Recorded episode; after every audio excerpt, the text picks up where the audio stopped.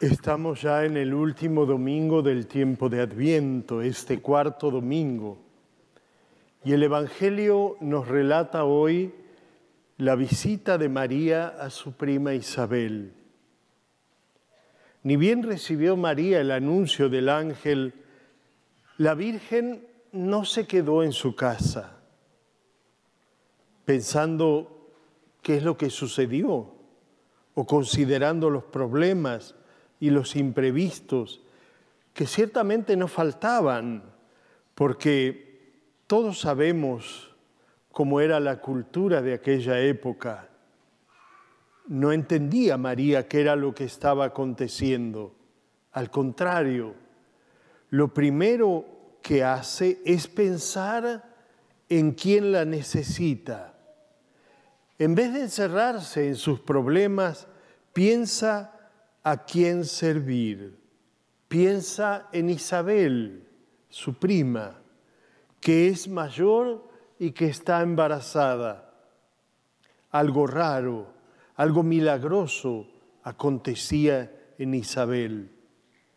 María entonces emprende el viaje con generosidad, no se deja intimidar los inconvenientes no son un obstáculo y respondiendo a un impulso interior que la llama a hacerse cercana, se dispone a ayudar.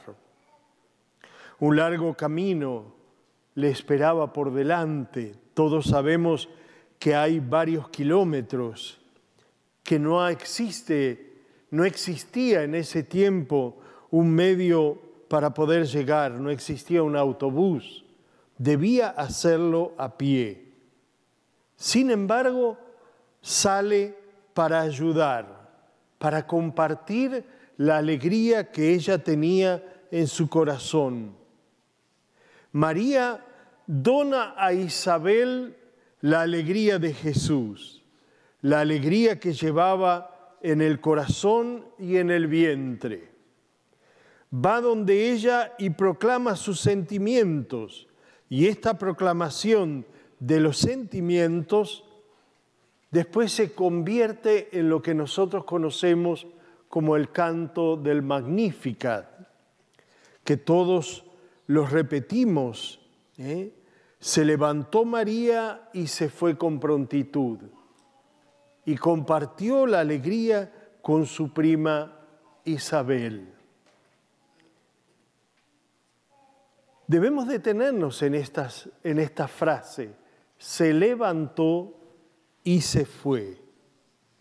En el último tramo del camino de Adviento, dejémonos guiar por estos dos verbos, levantarse y caminar con prontitud. Son los dos movimientos que María hizo y que nos invita también a nosotros a hacer en vista de la Navidad. En primer lugar, levantarse, alzarse. Después del anuncio del ángel, para la Virgen se perfilaba un periodo difícil. Su embarazo inesperado la exponía a incomprensiones y también a penas severas. Todos sabemos que podía incluso caber una lapidación en esa cultura porque sin duda era lo que acontecía en aquella época con las mujeres que quedaban embarazadas fuera del matrimonio. Imaginémonos cuántos pensamientos y tribulaciones había en el corazón de María. Sin embargo, ella no se desanima, no se desespera, sino que se levanta no mira hacia abajo, hacia los problemas, sino hacia lo alto, hacia Dios. Y no piensa a quién pedir ayuda, sino a quién ayudar. Siempre piensa en los demás. Así es María, pensando siempre en las necesidades de los demás. Lo mismo hará después en las bodas de Caná cuando se da cuenta de que no tenían vino. Es un problema de los otros, pero ella piensa en esto y trata de encontrar una solución. María siempre piensa en los otros, piensa también en cada uno de nosotros.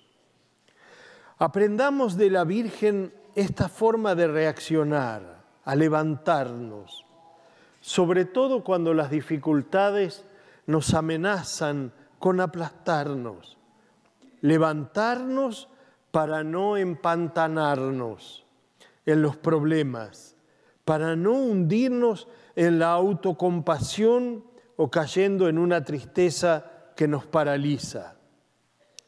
Pero, ¿por qué nos tenemos que levantar? Porque Dios es grande y está preparado para levantarnos si nosotros le tendemos la mano.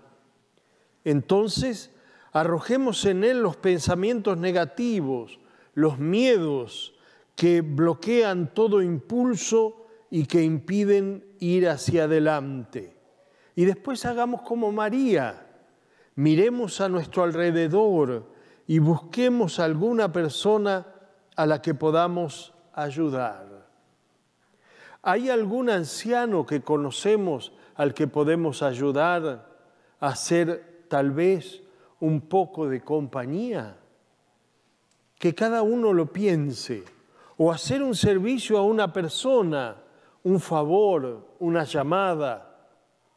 Pero ¿a quién puedo ayudar? ¿Me levanto y ayudo? Ayudando a los otros, nos ayudamos a nosotros mismos y por consiguiente nos levantamos de nuestras propias dificultades. El segundo verbo es el de caminar con prontitud, levantarnos y caminar con prontitud. Esto no quiere decir que tenemos que eh, conducirnos o proceder con apresuramiento, con agitación, de forma sofocada. No, no.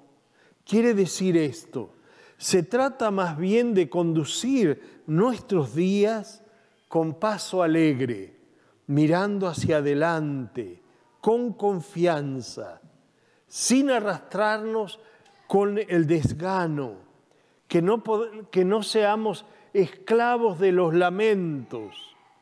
Estas quejas, estos lamentos arruinan muchas vidas porque uno se pone a lamentarse y lamentarse y la vida va hacia abajo. Las quejas te llevan a buscar siempre a alguien a quien culpar. Yendo hacia la casa de Isabel, María procede con el paso rápido de quien tiene el corazón y la vida llenos de Dios, llenos de su alegría. Entonces, Preguntémonos para nuestro beneficio, ¿cómo doy mis pasos? ¿Soy propositivo o me quedo en la melancolía y en la tristeza de lo que pude haber hecho y no hice? ¿Cómo es mi caminar? ¿Voy adelante con esperanza o me detengo a cada rato para compadecerme?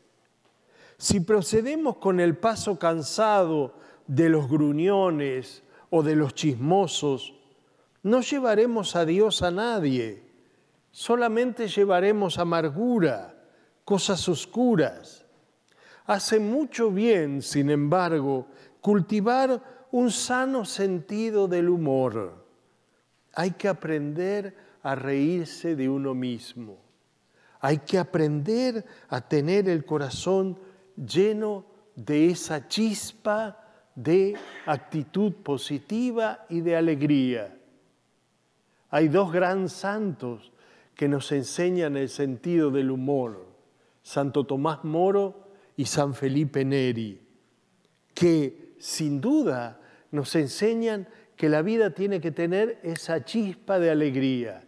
El Papa Francisco no se cansa de decirnos que tenemos que ser cristianos alegres, alegres. No es alegría ficticia, no es alegría de plástico, no es alegría simulada, sino la alegría que surge de lo profundo del corazón, de la paz profunda en nuestro interior. Esa alegría que sin duda ¿eh? nos hace tener un sano humor cristiano y que no solamente nos hace mucho bien, sino que hace mucho bien a los demás. No hay nada más hermoso que encontrar un cristiano alegre. ¿eh? Sobran los cristianos con caras de alpargata. Necesitamos cristianos alegres, cristianos que sonrían, cristianos que tengan la actitud de María, que sean propositivos, que se levanten y que caminen con esa prontitud, eh, con esa rapidez que procede de la presencia de Dios en nuestro corazón y en nuestra vida. Ya estamos cerca de la Navidad. ¿Y qué busca Jesús sino nacer en nuestro corazón? ¿Y para qué Jesús quiere nacer en nuestro corazón? Para llenar nuestra vida de paz, para llenar nuestra vida de alegría, para llenar nuestra vida de esperanza. El mundo en el que nos toca vivir está cargado de cosas negativas, de dolor, de angustia, de egoísmo, de soberbia. Jesús quiere nacer en nosotros para que naciendo en nuestro corazón nosotros nos podamos levantar y caminar con prontitud, no solamente para buscar la felicidad, sino para dar esa felicidad que tiene que estar en nuestro corazón. Sabemos que el cristiano es más feliz cuanto más feliz hace al hermano. En la medida en que doy, recibo. En la medida en que procuro que Jesús nazca en el corazón de mi hermano, en esa medida nacerá en mí. Vamos a aprovechar estos últimos días, ultimemos los detalles, pongámonos de pie, preparemos nuestro corazón, hagamos eh, un camino con prontitud para ir a disponer todas las cosas, de tal modo que María encuentre nuestro corazón abierto de par en par, que María encuentre nuestro corazón con esa actitud de servicio, de acogida cordial, esa actitud que permita que María deposite con José al niño en nuestra vida. Si Jesús nace en nuestro corazón, sin duda nuestro servicio, nuestra alegría, nuestra paz y nuestra esperanza serán la característica de un tiempo nuevo. Cuando Jesús nace, en el corazón del hombre, entonces se realiza la maravillosa sentencia que nos dice la Escritura. Con Dios nacido en nuestro corazón lo podemos todo. Sin Dios no podemos nada. Que así sea.